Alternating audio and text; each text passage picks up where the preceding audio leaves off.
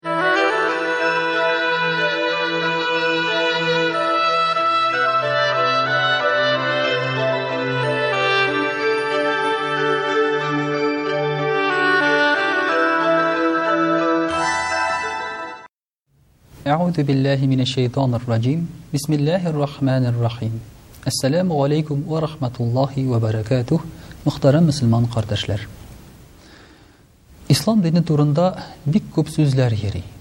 Матур сүзләр, йөри кызганычка каршы Ислам динен гаепләүче сүзләр дә.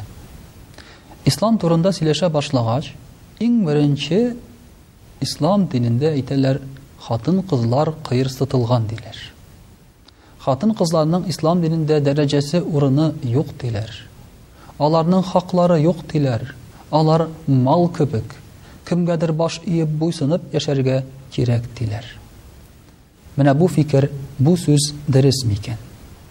Әгәр дә ислам диненә игътибар итсәк һәм тарихка карасак, дөреслектә ислам диненнән гайре бер Кая да хатын-кызга моның кадәр дәрәҗә бирелмәгән.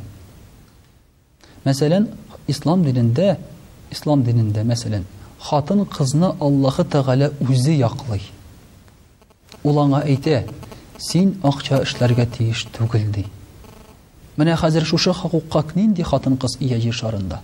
Алар бөтенесе тумыштан укыйлар, белем алалар, институтлар бетерәләр, тырыша-тырмаша ирләр белән бергә булсын дип, эшләргә керәләр, шпаллар кагалар, машиналарда йөриләр, акча эшлим дип, бала үстерәм дип.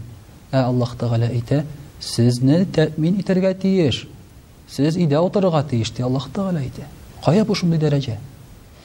Инде Аллаһы Тәгалә әйтә хатын-кызларга ирләрнең сүзен тыңларга. Әйе, бар андый нәрсә. Ләкин бу аларны кыерсытып, кимсетелеп әйтелмәгән. Анда әйтелә, ирләрнең сүзен тыңлагыз, хатын буларак. Ләкин ирләрегез сезгә гөнаһлы әйбер әмер итсә, яки сезне кыерсытса, сез шундук миңа зарланыгыз, ди Аллаһы Тәгалә әйтә. Ягъни, казыйга, мәсәлән, имамга барып зарланып, бу кешене оятка калдырырга йә булмаса бөтенләй әле аңа җәза да бирергә мөмкиннәр. Бу кая бар? Мөхтәрәм кардәшләр, кайвакытта әйтәләр, хатын-кызның яулык бәйләп йөрүе, бу аны кыерсыта, диләр. Хатын-кызның яулык, яулык бәйләп йөрүе, ул дәрәҗә. Моны әле хатын-кыз үзе аңламый гына. Нишләп? Әгәр дә безнең, мәсәлән, бар икән бриллиантыбыз, мәсәлән, бик кыйммәтле берничә йөз каратлы бриллиант, бик, бик кыйммәтле. Без ул бриллиантны кая йөртәбез, кая куябыз? Капка төбенә чыгарып куябызмы? Я булмаса подъезд төбенә чыгарып куябызмы? Ишек төбенә куябызмы кеше күрсен дип? Юк. Без аны яшерәбез иң яшерен, кеше күрә алмаган, карый алмаган урынга.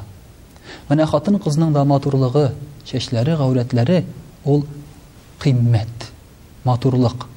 Шушы кыйммәтне, матурлыкны яман кешеләрдән, яман күзләрдән Аллаһы Тәгалә әйтә сакларга кирәк ди.